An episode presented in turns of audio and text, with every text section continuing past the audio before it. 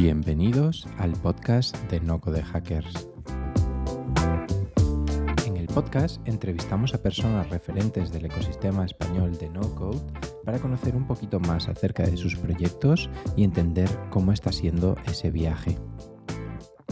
Decirte que si es la primera vez que nos escuchas, que tenemos formación de no code en nuestra página nocodehackers.es y que cada jueves enviamos una newsletter con las principales novedades del ecosistema no code a la que te puedes suscribir. Yo soy Alex y bienvenidos a No Code Hackers.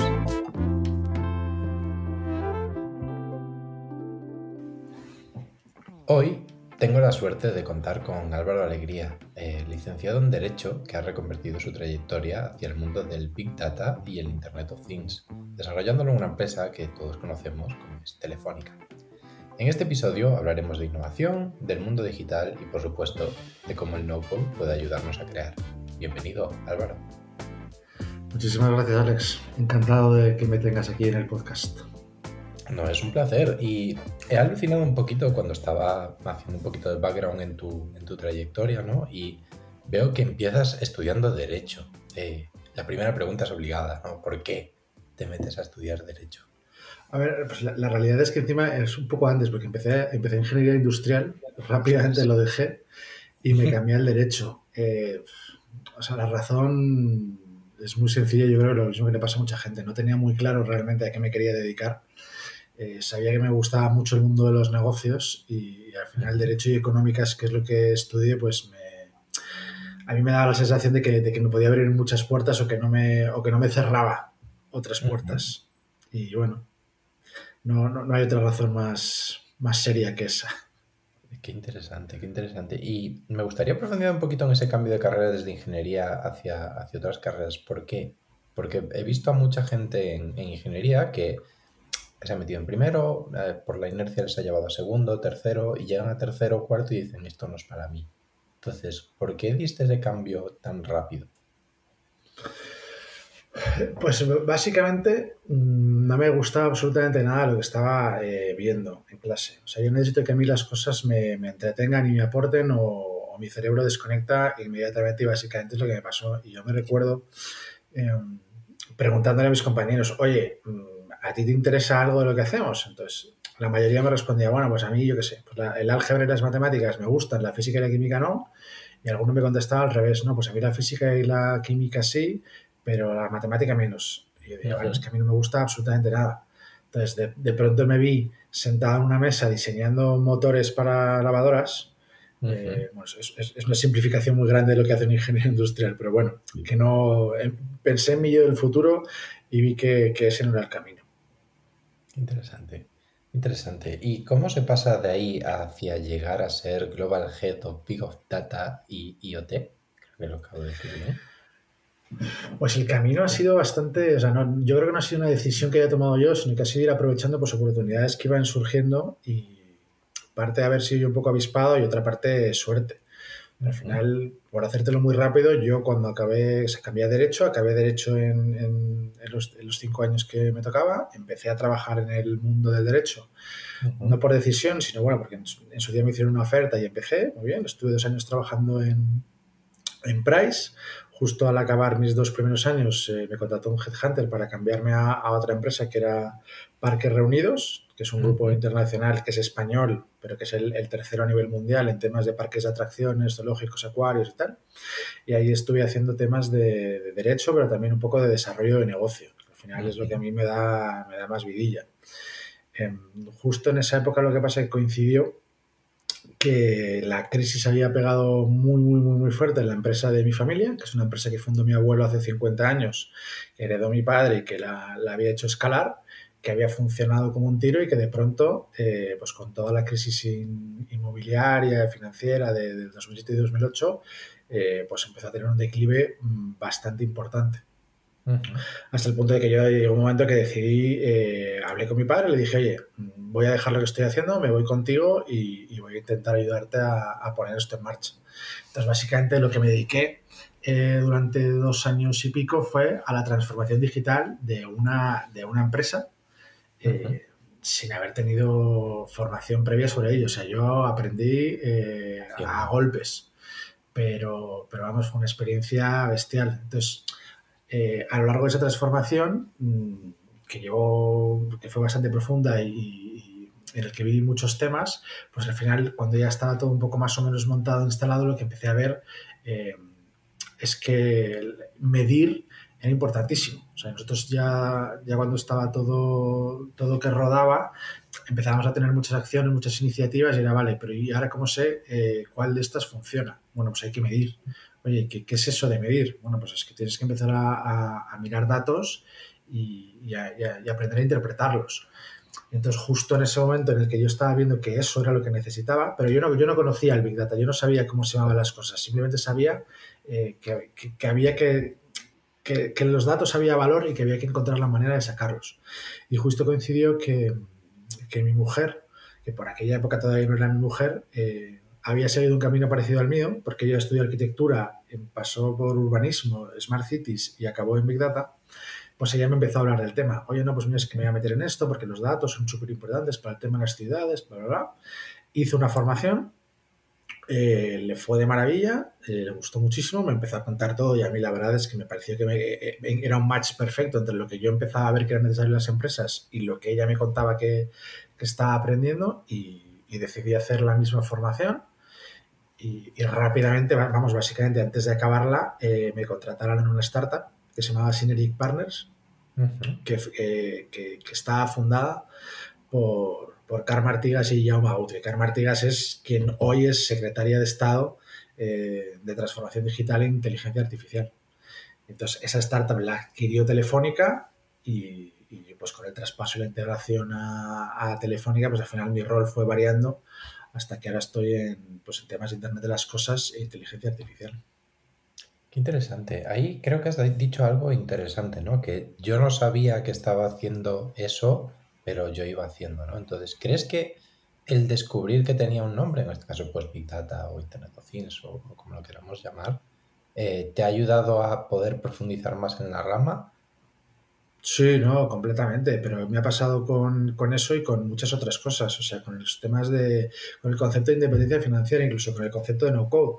O sea, al final, eh, pues son ideas que vas descubriendo eh, o que vas formando en tu cabeza a base de conocimiento que vas encontrando, cosas que te cuenta la gente, pero claro, hasta que no sabes que eso tiene una etiqueta concreta, eh, pues es más complicado que tú seas proactivo buscando información sobre el tema, porque claro, buscar información sobre algo sin nombre, eh, pues es difícil, pero claro, en cuanto ya le pones un nombre concreto, eh, pues tirar del hilo es mucho más fácil y claro, te descubre un mundo que para ti estaba oculto tras un, tras un concepto que nadie, te había, que nadie te había descubierto hasta ese momento. 100%, entras en la madriguera y empiezas a... completamente. a buscar a Toby, qué bueno. Eh, ¿Y crees que tu background, el haber hecho derecho, te ha ayudado en tu trayectoria profesional? ¿O crees que hubiera sido mejor estudiar otra cosa? Con la perspectiva de los años ahora. ¿Para qué? O sea, me hubiera ayudado para qué. Yo, yo, o sea, yo no cambiaría nada de, cómo he hecho la carrera. O sea, probablemente podría haber hecho cosas mejor, hubiera llegado más rápido a algunos otros sitios o, estaría mejor posicionado en, en, algunas cosas. Pero la verdad es que yo no me, no me arrepiento en absoluto de, de, nada. Sobre todo porque te digo que muchas de las, de las cosas que he ido haciendo ni siquiera han sido decisiones eh, conscientes o hiperbuscadas, sino que ha sido más, oye, pues un poco de oportunismo, de ir aprovechando lo que se me ponía delante en ese momento. Ahora, yo tengo muy claro que al final mi perfil eh, es muy amplio gracias a haber hecho muchas cosas. Quiero decir, yo hace prácticamente 10 años que ya no ejerzo como abogado, pero yo en mi día a día todavía sigo utilizando herramientas, incluso conocimientos eh, que vienen de esa época, que no, que no he aprendido después. Y yo creo que está bien porque al final te estructura la mente de una manera muy, muy positiva porque te permite... Eh, aprender cosas muy distintas. O sea, yo soy capaz de aprender conceptos muy machacones de, oye, pues son cientos y cientos de hojas de teoría y, conceptos abstractos, o luego cosas, oye, muy, muy, muy concretas de, yo qué sé, oye, cómo funciona una feature de una herramienta determinada. Mm. Entonces, no sabría decirte, yo no, no, me arrepiento de nada de cómo ha sido el, el camino que he llevado, la verdad. Claro, y, y tener un background y una experiencia tan diversa, ¿crees que te ayuda ahora en tu día a día a enfrentarte a retos nuevos? No, eso 100%. O sea, yo al final, eh, cuando la gente te pide, te pide un poco que te definas, oye, cuáles son tus principales características, al final la primera que me sale a mí siempre es adaptabilidad. Yo al final he estado en cosas que no tienen, o sea, que son muy distintas, no solo desde el punto de vista del conocimiento que necesitas para poder ejercerlas, sino incluso del ambiente. Oye, pues al final una Big Four no tiene absolutamente nada que ver con una empresa familiar. Un, una empresa del mundo de, del entretenimiento, del ocio, como Parques Reunidos, pues no tiene nada que ver el, el sector en el que está con Telefónica. Entonces, al final, esos cambios, eh, incluso esas distintas culturas de empresa, te acaban obligando a adaptarte para poder encajar y, sobre todo para poder aportar valor en, ese tipo de, compañías. Entonces, al final, todo eso ha ido formándome hasta, hasta, lo que soy hoy y yo no sé, yo siempre digo que yo no sé dónde voy a estar dentro de cinco años, pero lo que sí que tengo claro es eh, que será en un sitio donde sea capaz de, de, adaptarme y aportar valor. Y eso sé que voy a ser capaz de hacerlo porque ya me he demostrado a mí mismo que no importa ni la profundidad del cambio ni, ni el nivel de importancia que tenga ese cambio. Encontraré la manera de, de saber hacerlo. Sí, eso, eso, es muy interesante porque el mundo de los cambios es, es, bueno, es un melón ¿no? que, que, profundizar, pero ¿crees que hay algo que te haya ayudado a dar esos pasos o esos cambios ¿no? que para, ahora parecen como lógicos con el paso del, del, tiempo, ¿no? pero quizá en tu perspectiva cuando los estabas tomando tuvieras muchas más dudas o más incertidumbre en esos, en esos pasos? ¿no? Entonces, ¿qué te ha ayudado? Pues yo creo que al final, eh, o sea, la experiencia obviamente te va, te va ayudando y sobre todo eh, yo creo que es un tema de gestión de la incertidumbre. O sea, al final adaptarte al cambio o, sobre todo, eh, incluso un paso atrás, enfrentarte al cambio, o sea, ponerte tú en esa posición en la que, en la que decides pasar de, de un tema a otro, de una compañía a otra, eh, tiene mucho que ver con asumir eh, de manera natural que hay cosas que no vas a dominar hasta que pase cierto tiempo.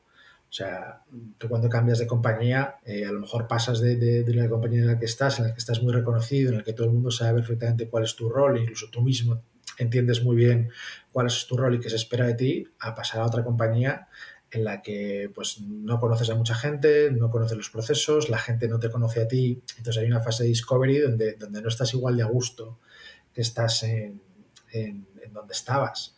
Y, asumirlo, asumirlo de manera natural y saber que no vas a tener todas las respuestas a todas las preguntas durante, durante un tiempo o incluso nunca, porque hay fases de discovery que no, que no acaban nunca, porque a lo mejor estás precisamente en un proyecto, en una empresa que está ella misma en, en transformación, eh, pues es fundamental.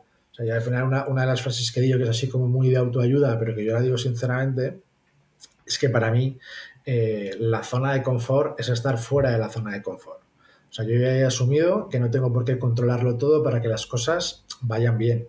Porque lo que sé es, oye, que tengo herramientas para poder adaptarme a, a, distintas condiciones y a distintos entornos. Entonces, oye, pues las, las, iré utilizando a medida que las vaya necesitando.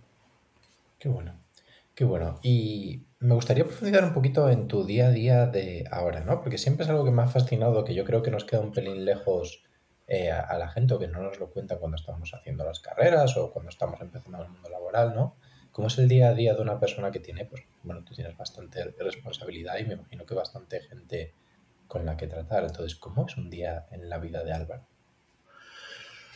Eh, bueno, pues un día en la vida de Álvaro empieza temprano, porque yo soy, soy bastante madrugador. Normalmente entre seis y media y siete de la mañana estoy en pie. Y depende del día, pues eh, normalmente empiezo haciendo deporte. He visto salgo a correr para, para empezar con energía y, y, quitarme toda la tensión que pueda quedar que no haya desaparecido durante el sueño. Pero luego una jornada mía en el día a día es bastante, son bastante poco típicas. Es un poco esto mismo que te decía, ¿vale? Yo, yo al final tengo un rol que es bastante transversal, yo estoy dentro del, del área de producto, pero yo no soy responsable de ningún producto, sino que básicamente soy, yo doy apoyo al, al resto de, de, de, las líneas de negocio en todo aquello que es necesario para que un producto que diseñemos internamente acabe siendo algo comercializable. ¿vale? Uh -huh. Entonces, eh, yo soy como el, el, single point of contact de toda la organización. Eh, para lo que tiene que ver con el producto. Entonces, yo hablo prácticamente con todos los departamentos todos los días, obviamente con el resto de mis compañeros en producto, pero hablo con legal, hablo con control de gestión, con finanzas, con operaciones, con tecnología, con comercial, ¿vale? Porque yo básicamente respondo, mm, yo soy, tengo la responsabilidad de crear muchas de las cosas que se necesitan para que los productos, ya te digo, salgan un poco del cascarón y, acaben pasando el resto de fases que tiene, por las que tiene que pasar en una organización tan grande como es Telefónica para que al final el comercial pueda eh, coger ese, ese, producto y presentárselo como una solución a, a, los clientes. Entonces, pues hay días en los que estoy más en un rol mucho más interno de, oye, pues sentarme con equipos de producto para ver eh, modelos de negocio, estrategias, posicionamiento, ese tipo de cosas. Otros días son, oye, pues sentarme con el equipo legal para explicarle cómo funcionan los productos, ver cuáles son los riesgos que ellos levantan, cómo gestionar esos riesgos. Otras veces es un tema muy, muy interno de procesos, de, oye, cómo hacemos el, el hands-on eh, o el delivery de este proyecto interno para que luego implantación y operaciones sea capaz de, de, prestar el servicio que nosotros hemos diseñado a un cliente en cualquier parte del mundo. Eh, es, es muy variado y al final va en la misma línea de lo que te decía, o sea, pues yo me adapto pues hay días en los que tienes que poner la, mente en modo producto y otros días en los que eres un, hombre orquesta en el que estás, en el que soy casi una atención al cliente interno, en el que aquí la gente pregunta y yo respondo. Qué bueno, qué bueno, qué interesante. Eh, la verdad es que es curioso, ¿no? Como veo ese cierto patrón en la hora de la adaptabilidad, ¿no? Yo pensaba que era como tener claras las cosas cuanto más asciendes y creo que es lo contrario tener menos claras las cosas, pero ser más capaz de intentar aclararte. No sé si estás de acuerdo conmigo. Sí, o sea, aquí al final hay, yo creo que las carreras cuando tú, y además eh, voy a hablar un poco de, uno de los posts que, publicaste hace unos días, o sea, al final las carreras, tal y como están definidas, eh, al final hay como dos grandes categorías de perfiles, están los especialistas y, los generalistas, ¿vale?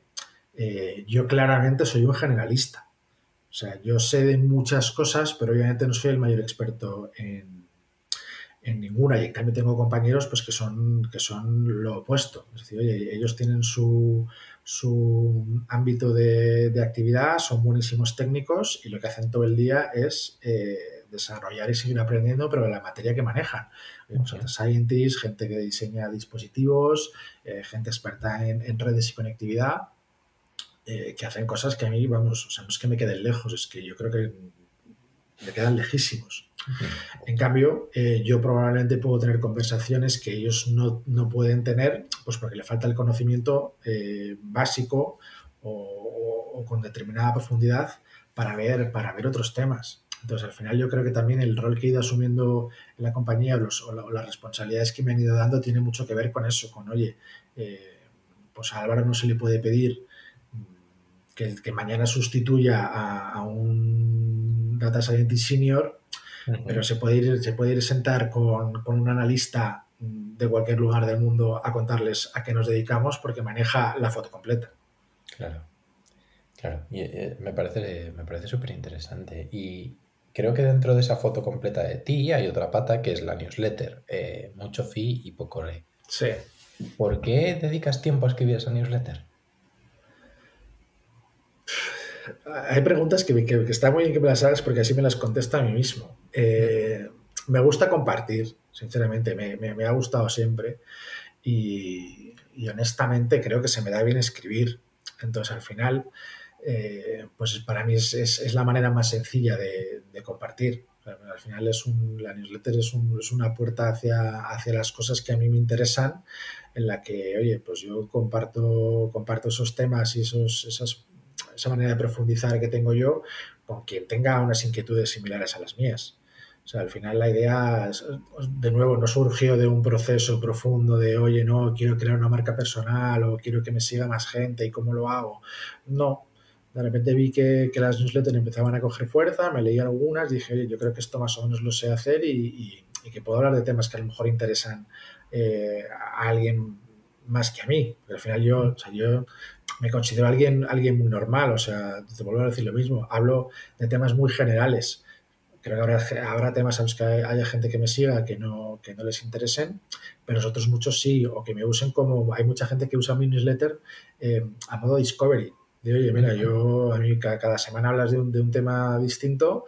Eh, y hay algunos días pues, que me abres los ojos a, conceptos que yo no conocía. Pues un poco como hemos empezado el, podcast. Oye, hay gente que de repente descubre pues eso, la independencia financiera o el no-code o, temas porque me los ha leído primero a mí. Qué bueno. ¿Y de dónde viene el nombre? Pues el nombre es espantoso. Vamos a ser sinceros y la verdad es que llevo tiempo dándole vueltas a, ver cómo hago un rebranding, pero no, no me da la vida. Eh, el nombre viene del concepto FIRE, que, es como en inglés se, denomina la independencia financiera, porque FIRE son las, son las eh, siglas de Financial Independence Retire Early. Entonces yo lo que hice fue romper ese, concepto como en dos, en la parte de Financial Independence y en la de Retire Early. Entonces yo digo mucho FI porque a mí me gustaría, o sea, el concepto de independencia financiera me gusta mucho yo preferiría, preferiría que, no, que, el, sustento futuro de mi familia no dependa de alguien en un despacho, con lo cual eh, esa parte de, la independencia y la libertad para mí es muy potente, pero en cambio la parte de retirarme pronto, el re, me da igual. O sea, a mí me gusta, me gusta demasiado hacer cosas y de hecho tengo tantas ideas que probablemente eh, me moriré mucho antes de poder haber intentado ejecutar el 10% de ellas. Pues al final de, esta idea tan larga surge el mucho FIC, mucho Financial Independence y poco Retire Early.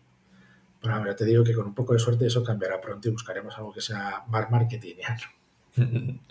qué bueno, qué bueno. Y otro tema que me gustaría tratar contigo es Twitter. Eh, creo que es una conversación interesante, ¿no? Porque ahora estás siendo bastante activo. No sé si antes lo eras, pero desde luego ahora sí que lo eres. Eh, ¿Qué te aporta? Joder, para mí Twitter es sobre todo una puerta al mundo, eh, pero primero más para mirar, o sea, para, para descubrir el mundo y luego también eh, para presentarme al mundo. O sea, al final es, es muy bidireccional. Yo, no sé, debo llevar en Twitter 10, 11 años, algo así. Y justo cuando empecé la newsletter, que fue sobre agosto del 2020, yo creo que tenía 300 seguidores, una cosa así. O sea que al final son eh, pues el Family and Friends, básicamente, exactamente. Y, entonces yo era mucho de, pues como mucha gente, mucho de, consumir contenido, pero prácticamente nada de aportar, porque, pues no sé, pues o por pereza o por tener en ese momento la sensación de que tampoco tienes nada interesante que, añadir a, las conversaciones, o, o, probablemente pues porque estaba en las conversaciones equivocadas, ¿vale? Porque al final eh, la experiencia que tú tienes en Twitter depende mm, al 99% de cómo tengas configurado tu timeline. Es decir, oye, de, qué contenido tú mismo eh, te predispones a, consumir. Entonces, al final ha, sido un poco retroalimentación entre Twitter y la newsletter. De, oye, pues yo, yo la newsletter obviamente la compartí en Twitter para que la gente viera qué es lo que estaba que es lo que yo empezaba a compartir, con lo cual empecé a crecer. Y al final eso se va haciendo una bola en la que, en la que acabas por interactuar eh, con gente bestial, porque a mí Twitter de verdad que es que me, parece alucinante que sea, que sea gratuito, porque ahora lo que me permite eh, es tener conversaciones con gente que está, vamos, no sé, siete o diez mm, escalones por encima, de, por encima del mío y tener la oportunidad de poder tener discusiones o debates con gente de ese nivel, a mí me parece bestial. Entonces ahora, ahora, es ahora soy mucho más activo por eso, porque me parece que, participar en, Twitter es algo que te permite extraer un valor eh, que yo no sabría encontrar en, ninguna otra herramienta eh, del mundo. Que bueno, estoy totalmente de acuerdo y de hecho, bueno, nosotros nos hemos conocido por Twitter y estamos aquí Totalmente. martes a las ocho y media grabando este podcast, ¿no? Pero sí que creo que hay mucha parte de, lo de cierto en lo que acabas de decir, de que depende mucho de cómo te lo configures, porque si empiezas a seguir a la gente, no voy a decir correcta, pero sí gente que sea de intereses similares, ¿no? Algunas voces discordantes también para darte otros puntos de vista, pero te creas una especie de esfera de gente interesante que te aporta. Y eso creo que, puede aportar mucho, ¿no? Y de hecho, mi siguiente pregunta va un poquito por ahí, ¿no? Esa gente que está empezando en el mundo startup, en el mundo de los proyectos, en el mundo en general tecnológico, eh, ¿les dirías que deberían hacer un esfuerzo por estar en Twitter? Vamos, seguro. O sea, al final es seguro. si la siguiente pregunta es cuánto, o sea, qué porcentaje de tu día a día tienes que, ahí ya es más complicado. porque al final el, tiempo, el tiempo es finito y, te tienes que dedicar también a construir tu producto. Pero vamos, o sea, yo, yo soy un 100% defensor de toda esta nueva corriente de la que tú y yo también hemos hablado bastante, que yo he escrito en la newsletter del Building Public. Y, y es que creo, de nuevo, el valor que puedes extraer de algo como Twitter, eh, bueno, aquí hablo Twitter, pero hay, otras comunidades como Discord, otras, otras, otros lugares, eh, es fundamental. O sea, al final, eh, yo diría a toda esta gente un poco que empieza y que a lo mejor tiene todavía interiorizada esa, esa cultura un poco ya rancia de, no, es que las ideas las tengo que mantener para mí mismo porque el de enfrente me las va a copiar, eh, y entonces no puedo, no puedo hablarle a nadie de mi proyecto, salvo que me firme siete ideas, eh, ya no tiene ningún sentido. O sea, al final yo creo que ya cualquiera que, esté un poco metido en el mundo startup entiende perfectamente eh, por qué toda la gente que sabe de esto dice que las ideas no valen nada, que lo importante es la ejecución, porque es así. O sea, el concepto nadie te lo compra, lo que te compra es que eres tú capaz de acabar desarrollando en base a ese concepto. Y ahí es donde de verdad aportas valor, en la ejecución.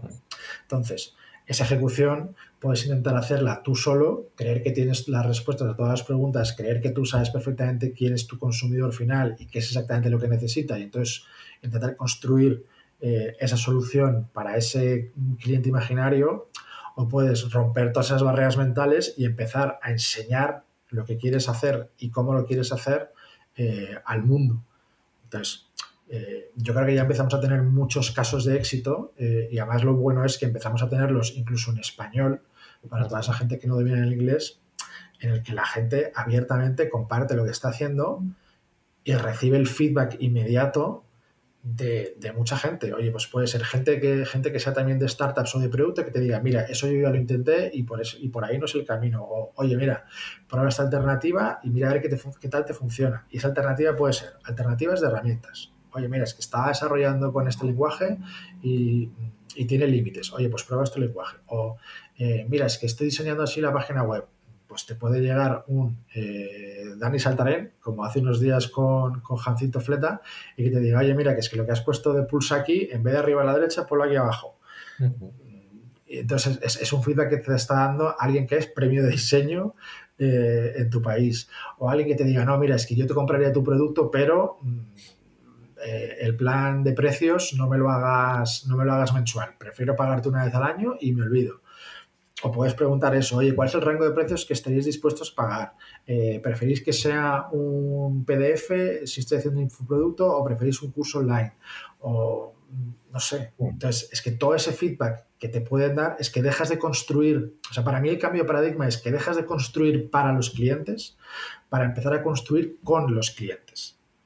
Y es que no, no se me ocurre nada que pueda ser mejor, porque es decir, es que quien te va a comprar tu producto te está diciendo cómo quiere que sea ese producto. O sea, te está eh, eliminando una cantidad de riesgos e incertidumbres que es tremenda. Porque antes lo que le pasaba a mucha gente es que tú te tirabas un mes, tres meses, seis meses, dos años desarrollando y cuando abrías las puertas, eh, cuando retirabas las cortinas para presentar tu producto al mercado, no lo quería nadie. Y habías desperdiciado una cantidad de tiempo, dinero y recursos tremenda. Y ahora hay mucha gente, oye, que por el camino, que no todo, que no todo sale, ¿eh? oye, que hay mucha gente que sigue fracasando, pero oye, no es lo mismo fracasar después de un mes de esfuerzo y habiéndote gastado 300 euros eh, que fracasar después de dos años después de haberte gastado 6.000. Sí, y 6.000 y, y mucho más. Eh. claro. y, y, es como la misión de No Code Hackers, el intentar ayudar a la gente de que no se gasten 40.000 euros en un WordPress para hacer un directorio de restaurantes. Justo. Entonces, tu pregunta que venía por, por Twitter.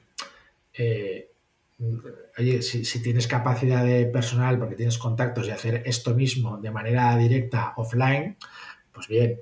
Pero claro, quien no tiene esos contactos, Twitter es el lugar donde presentarte al mundo a día de hoy en el, en el ámbito tecnológico. Y es que además está todo el mundo. Es decir, está, hay, gente de, hay gente de producto, hay gente de startups y también están los inversores. Es decir, que si tú buscas financiación, también es un lugar en el que conocer inversores y que inversores te conozcan. Es que es como, es, es, vamos, para mí a día de hoy es la red social ideal para hablar de negocios y tecnología. Qué bueno. Qué bueno. Y vamos a seguir un poquito con Twitter, ¿no? Porque hay mucha gente de esta economía de creador que utiliza Twitter como, como red principal, ¿no? Nosotros mismos, gente como Elena Madrigal o Hathindel, que creo que hablábamos antes en esa parte del building, building public, ¿no? Entonces, ¿crees que tal como se está haciendo ahora de invertir en startups o invertir en proyectos, llegaremos a un punto en el que los inversores inviertan en creadores? Yo estoy convencido.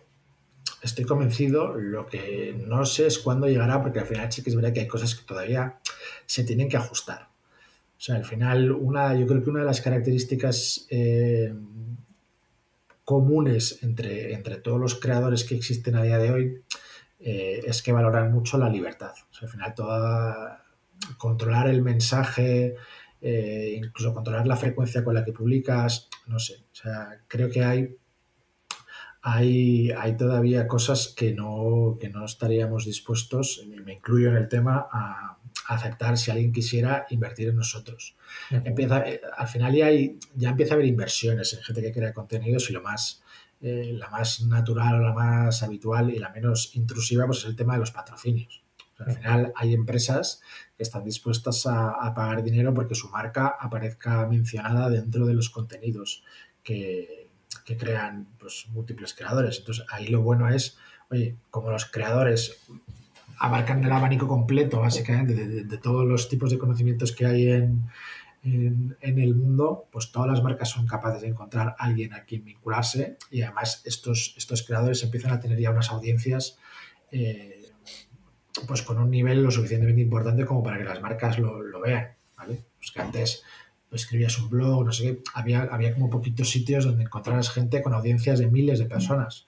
Ahora las hay, pero vamos, yo te digo, por ejemplo, eh, pocos inversores conoceré yo que no estuvieran dispuestos a invertir en un negocio como el de nudista inversor. O sea, alguien que es una sola persona que ha conseguido eh, montar un proyecto con unos ingresos recurrentes por encima de los 10.000 euros y que en básicamente año y medio ha conseguido eh, 300.000 de ingresos. Pues si esos ejemplos se empiezan a, multiplicar, pues los inversores empezarán, a, empezarán a mirar en esta dirección porque al final es, oye, es, es, es una nueva línea de negocio, es un nuevo eh, mundo en el que invertir. Yo qué sé, aquí hablamos de Twitter, pero yo, yo me cambio, un MrBeast. ¿Alguien no, ¿Alguien invertiría en un MrBeast o en un Ibai? Por irnos a un ejemplo español. Si Ibai mañana de repente dice, oye, mira, es que yo voy a, voy a empezar a lanzar proyectos, necesito eh, 6 millones para, para, poner en marcha las ideas que yo tengo. ¿Tú crees que no va a ser capaz de levantarlos? Vamos, yo creo que no tarda ni una mañana. Y al final, pues es un poco lo que ha hecho Piqué con él. De hecho, oye, han montado un, combo que para mí me parece brutal, porque al final son dos mundos que no tienen nada que ver, que ahora que se han unido, parece, vamos, que, tenían que haber estado siempre unidos, pero que es un poco lo que funciona. Es decir, oye, ha venido alguien con visión y pasta a sentarse con alguien con visión y audiencia. Y están montando cosas a una velocidad que no se había visto nunca. O sea, yo el otro día... Eh, va un poco con, la newsletter que, he escrito yo hoy. O sea, yo no he visto jamás a ningún equipo en ningún eh, ámbito que lances tu equipo y en una semana eh, el Twitter de ese equipo tenga más de 200.000 seguidores. Entonces, estoy convencido de que cuando esto, pues claro, pasa que esto ahora mismo son casos únicos, pero cuando esto empiece a reproducirse, no tengo ninguna duda de que los inversores van a poner dinero, porque lo acaban poniendo, o sea, los inversores buscan rentabilidad y, ahora mismo la rentabilidad es complicada, hay que competir mucho por ella. Entonces, si se abre una nueva oportunidad, no la van a dejar pasar. Qué interesante, qué interesante. Pues vamos a ir encaminando ya la conversación hacia el no-code, ¿no? Es un movimiento que, del que has escrito una newsletter en la que eh, aparecido por ahí y que me, hizo muy feliz, no solo por la parte del patrocinio, sino por todo el texto que iba detrás, porque creo que tenemos una visión muy parecida de lo que es el no ¿no? Entonces, ¿por qué crees que es interesante? Pues vuelvo a lo mismo, porque al final eh, me parece que abre unas puertas que hasta ahora estaban cerradas para muchas, para muchas personas al final, para mí, eh, yo a mí me gusta leer mucho antes de hablar sobre los temas. Entonces, hay, mucha, como mucha polémica alrededor del Node sobre, que, al final lo que parece es eh, que está dirigido a, acabar con los, con los desarrolladores. Oye, que no, lo que queremos es eh, no tener que depender de estas personas, que además ahora mismo están súper demandadas y es carísimo, entonces lo que necesitamos es algo que nos libere de este yugo. Para mí no tiene absolutamente nada que ver con eso. O sea, para mí lo que tiene que ver es con que hasta hace nada desarrollar mm, proyectos digitales eh, estaba vetado a nadie que no tuviera conocimientos de programación.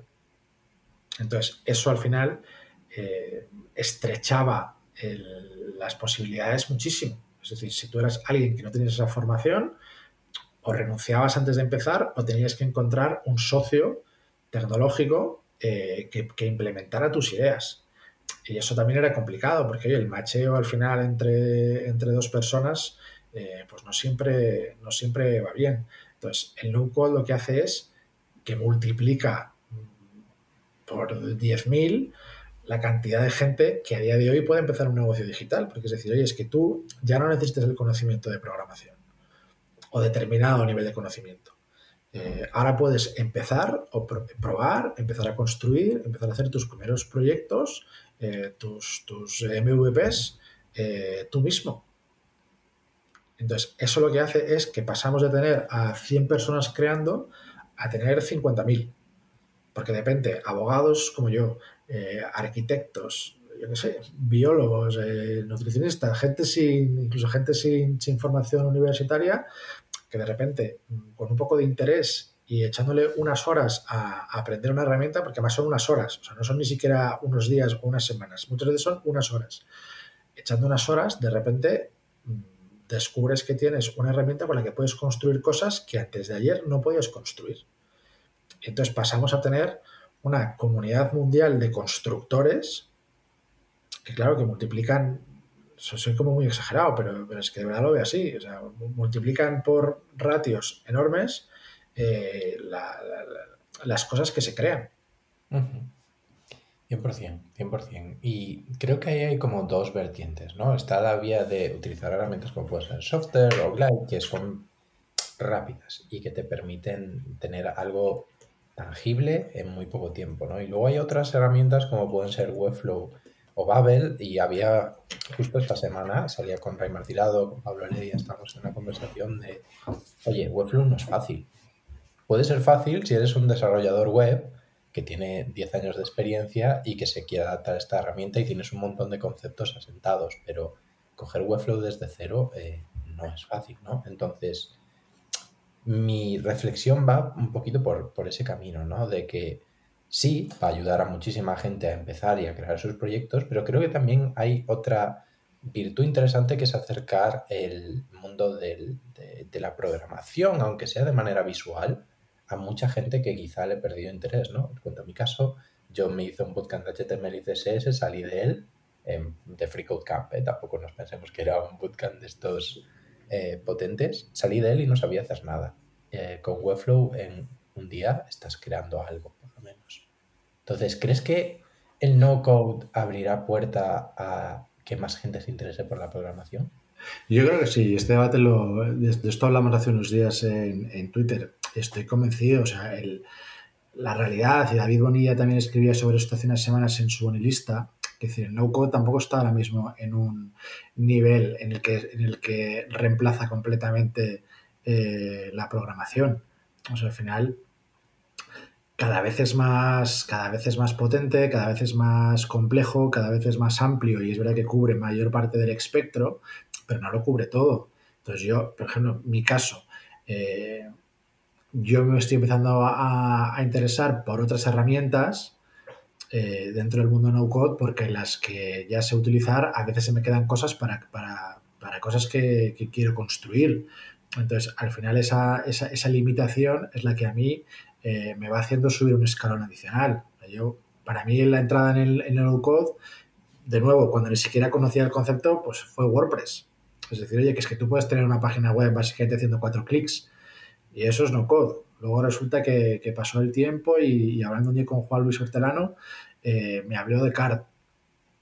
para mí, yo, yo soy un enamorado de CAR, entonces de repente resulta que todavía con menos clics eres capaz de, lanzar una web que encima es eh, súper visual, atractiva y no sé qué. Eh, dentro, de CAR, dentro de CAR empecé a jugar con, la posibilidad de beber código y conectar herramientas. Eso de, nuevo es otra. voy, voy como descubriendo pantallas en un videojuego en el que voy pasando fases y, entonces en la siguiente el monstruo es cada vez más difícil y necesitas pues más conocimiento y, echarle más horas. Entonces yo creo que llegará un momento en el que al final eh, quien quiera construir algo realmente complejo eh, no lo podrá hacer única y exclusivamente con herramientas no code. Entonces ahí no le quedará más remedio que si quiere de verdad eh, seguir avanzando, pues tendrá que dar el salto al, código. Pero que de nuevo, ese salto a día de hoy no es, no es que necesitas hacer la carrera de, cinco años para, aprender programación. Es que después del no code y antes que el code, si quieres, está el low code. Es decir, oye, que es que a lo mejor después necesitas eh, aprender eh, frases muy sencillas lo que necesitas es, escribir, a lo mejor lo que tú quieres es hacer consultas a una base de datos y lo que tienes que, hacer es eh, SQL. O incluso, o incluso no, no SQL. Entonces, yo estoy convencido que esto va a ser una manera natural y un camino mucho menos, con mucha menos fricción para que gente que a día de hoy el código le, queda lejísimos y que incluso le puede, le puede parecer algo de lo que no es capaz, eh, verse de pronto un día buscando por Google cómo programar eh, algo sencillito. Yo estoy convencido, o sea, no, no, no, veo ninguna manera, ni creo de verdad, no he leído ningún argumento en el que el no-code sea algo eh, perjudicial para, para, para el code. 100%, y creo que has dicho una frase muy importante, que es la de que la gente se crea capaz, ¿no? Y es que muchas veces lo que creo que consigue el no-code eh, con la mayor eficacia es quitarte esa creencia limitante de que tú no vales para crear. Porque yo como no soy técnico, no puedo construir. Eh, y creo que el no-code rompe esa barrera. Y creo que eso va en línea de lo que hablábamos antes, de que habrá más gente que pueda, que pueda crear, que yo creo que es la pregunta interesante, ¿no? Eh, ¿Quién se va a acercar al movimiento no-code? Cualquiera. Si es que ya te digo, es que al final el no-code no, son más que herramientas. O sea, aquí la, tecnología no, es el fin. No se trata de aprender no-code. al final el no-code básicamente es un movimiento lo que hace es eh, tener una visión aperturista de, la, parte, de la parte técnica de la tecnología para, para atraer a este mundo a gente que no, que es, que es completamente ajena, te digo, porque, porque hasta ahora estaba reservado a, gente con determinados conocimientos eh, técnicos que se adquirían en, determinadas carreras. Entonces, eh, cualquiera puede montar cosas, es decir, es que vuelve a lo mismo. Es, que me da, cosa poner ejemplos porque a veces si, pongo ejemplos de estos de la sensación como que estoy diciendo que esa gente tiene menos, menos capacidades, pero da igual, que, decir, que es que tú puedes ser un nutricionista, un fisioterapeuta, un frutero y montarte tu montarte de pronto tu web en la que te pueden hacer pedidos eh, a través de WhatsApp o, lo que se te ocurra. Es decir, que eso te da la sensación de que no es un proyecto tecnológico súper avanzado y como que qué tontería, no es ni una tontería en absoluto. decir, hay mucha gente que durante la pandemia ha sobrevivido porque ha pasado su negocio a, WhatsApp, al mundo digital. Que es que nosotros, los, que estamos más habituados a esto, eh, pensamos que la tecnología es, montar meta. Y, que no es solo eso. Que hay mucha gente que, para ellos pasar la, la transformación digital es eh, pues que tú puedas, que no, que puedas comprar una cosa online que no tengas que ir a por un libro en la librería, sino que puedas encargarlo con un, con un mensaje. Entonces, hay mucha gente que piensa que para conseguir eso pues, necesita a, su sobrino informático que le monte una web y que es complicadísimo, pero porque nunca se han puesto y porque no conocen que ahora hay todas estas herramientas. Hace poco hablaba en el, grupo de Telegram que tengo con gente de la newsletter, hablaba, hablaba del tema y uno de ellos me preguntaba, eh, pero ¿tú crees que merece la pena aprender no code si todavía no tengo muy claro qué proyecto es el que quiero desarrollar? Yo le dije que, vamos, que sin, que sin ninguna duda, porque precisamente empezar a conocer las herramientas muchas veces será eh, el trigger que, que, que desataba la creatividad. Es decir, una vez que tú sabes lo que se puede hacer, empiezas a tener ideas. A mí, me ha pasado, yo, pues por algunos de los proyectos que he hecho, empecé a, empecé a aprender mucho sobre Jotform, sobre, sobre la web de los formularios, y al final de repente descubrí que con un formulario la cantidad de cosas que podías acabar eh, desarrollando era inmensa. Y pasé de algo tan sencillo como un formulario de, recibir eh, un email para popular una base de datos a de pronto un día acabar construyendo a, mi, amigo, a mi amigo Álvaro, a One Page Knowledge, eh, una app para el móvil que lo que le permitía era eh, mandarse notas de voz a su yo futuro. Entonces, que es, que es un caso de uso muy específico de una persona muy concreta, pero, pero que al final cuando él me dijo cuál era su necesidad, yo supe cómo cubrirla porque entendía cómo funcionaba esa herramienta. Si yo no hubiera conocido que con esos formularios se podía hacer eso, probablemente me dice, no, necesito una app que haga esto. No se me hubiera ocurrido o no habría sabido hacerlo. Entonces, una vez que tú aprendes a manejar las herramientas, es cuando eh, te sientes mucho más preparado para lanzarte a probar cosas. 100% alineado con ese pensamiento, ¿no? El descubrir herramientas nuevas te abre puertas nuevas y te quita limitaciones, ¿no? Si sabes hacer Zapier, piensas que las automatizaciones son lineales y sencillas y se te ocurrirán casos para automatizaciones lineales y sencillas. Descubres Integromat y de repente tienes ahí flujos complejos, llamadas a APIs, puedes hacer movidas muy locas, ¿no? Entonces, mm, ya para ir terminando, eh, ¿qué pasa con las grandes corporaciones? ¿Ves a una gran corporación trabajando en Webflow o en Airtable o en Notion? Que lo utilizan internamente no tengo dudas. Y, hay algún ejemplo que, se va conociendo de, que lo usan para procesos internos. Lo que creo que todavía eh, es una barrera que no se ha terminado de romper es que lo usen para procesos externos. Y aquí yo creo que lo que tiene que ver también es, eh, yo creo que tiene mucho, mucho peso todavía eh, temas de seguridad, compliance y ese tipo de cosas. Es decir, que haya departamentos que internamente utilicen un Notion Em, o que se desarrollen cosas con Slack o que haga alguna automatización, con Zapier o Integromat, estoy convencido, porque al final volvemos a lo mismo. hay un montón de, gente en equipos técnicos em, que está mucho más acostumbrada pues, a utilizar Trellos, Slacks, todas estas muchas herramientas de, gestión y con esto pues pueden automatizar muchos de los pasos que, hacen ahora.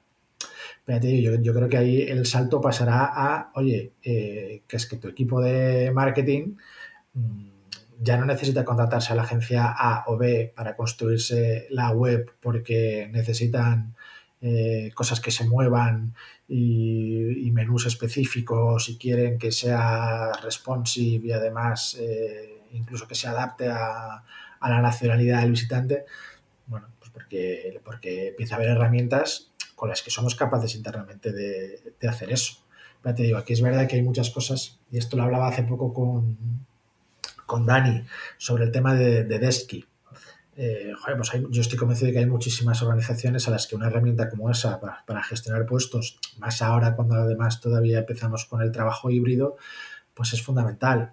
Pero, pero claro, vete a, alguien de seguridad global a decirle, no, es que lo voy a empezar a trabajar, la gente va a empezar a trabajar internamente con una herramienta que está desarrollada con, con no code y, tal, pues te voy a decir, pues mira, esa herramienta tiene que cumplir todo el tema de la protección de datos, pero no, no, la normativa, sino cómo la tengo implementada yo. Tiene que ser compatible con mi firewall.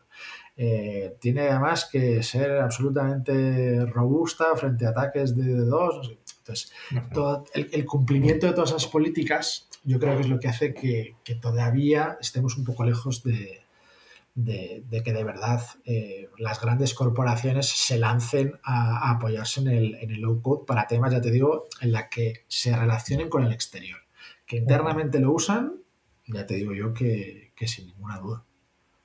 Qué bueno, pues sí, sí, comparto la visión. Evidentemente la, la compliance es complicada. También es cierto que estoy viendo movimientos, pues, especialmente en Webflow, ¿no? que va de cara a crear un producto para ellos Airtable lo mismo, Notion me imagino que acabará llegando a ese punto porque se dan cuenta que el cliente importante, cuando ya tienen este tamaño, como son empresas que son gigantes, eh, tienen que ir a Enterprise.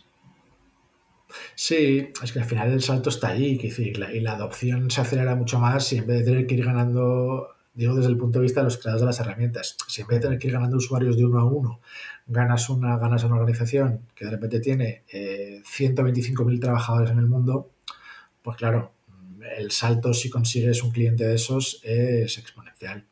100%. Muy bien, pues nada, señor, muchísimas gracias por pasarte por aquí. Me gustaría que le contaras a la gente que nos está escuchando y que se ha quedado hasta aquí eh, dónde te pueden encontrar, pero ha sido un auténtico placer. No, pues al revés, joder, muchísimas gracias a ti. Esta es, además que, sepas que, que sepas que es mi bautizo con los podcasts, es el primer que hago, así que encantado de que haya sido contigo, he estado súper a gusto. Además ya sabes que, que, tú y yo conversamos muy bien. Y nada, pues alguien quiere, quiere seguir sabiendo algo más de mí, pues, eh, pues lo que hemos hablado, básicamente en Twitter. Eh, mi usuario es Álvaro Alegría y una M de Madrid, todo junto al final. Y, si no, la newsletter que es eh, mucho fi y poco re, que está en Substack, por si la quieren buscar. Un placer. Un placer, señor. Muchísimas gracias por pasarte por aquí. Sí. Hasta luego, Alex.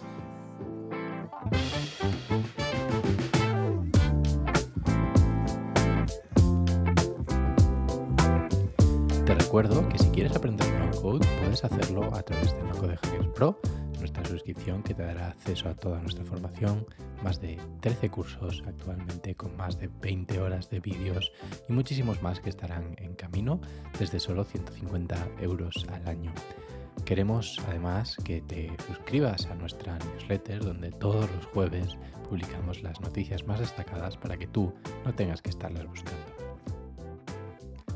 Si te ha gustado el episodio, no nos hace nada más ilusión que que lo compartas con tus amigos o con tus redes sociales y que nos dejes buenas valoraciones en iTunes. Esto ha sido todo, un placer. Yo soy Alex. Bienvenidos a No de Hackers.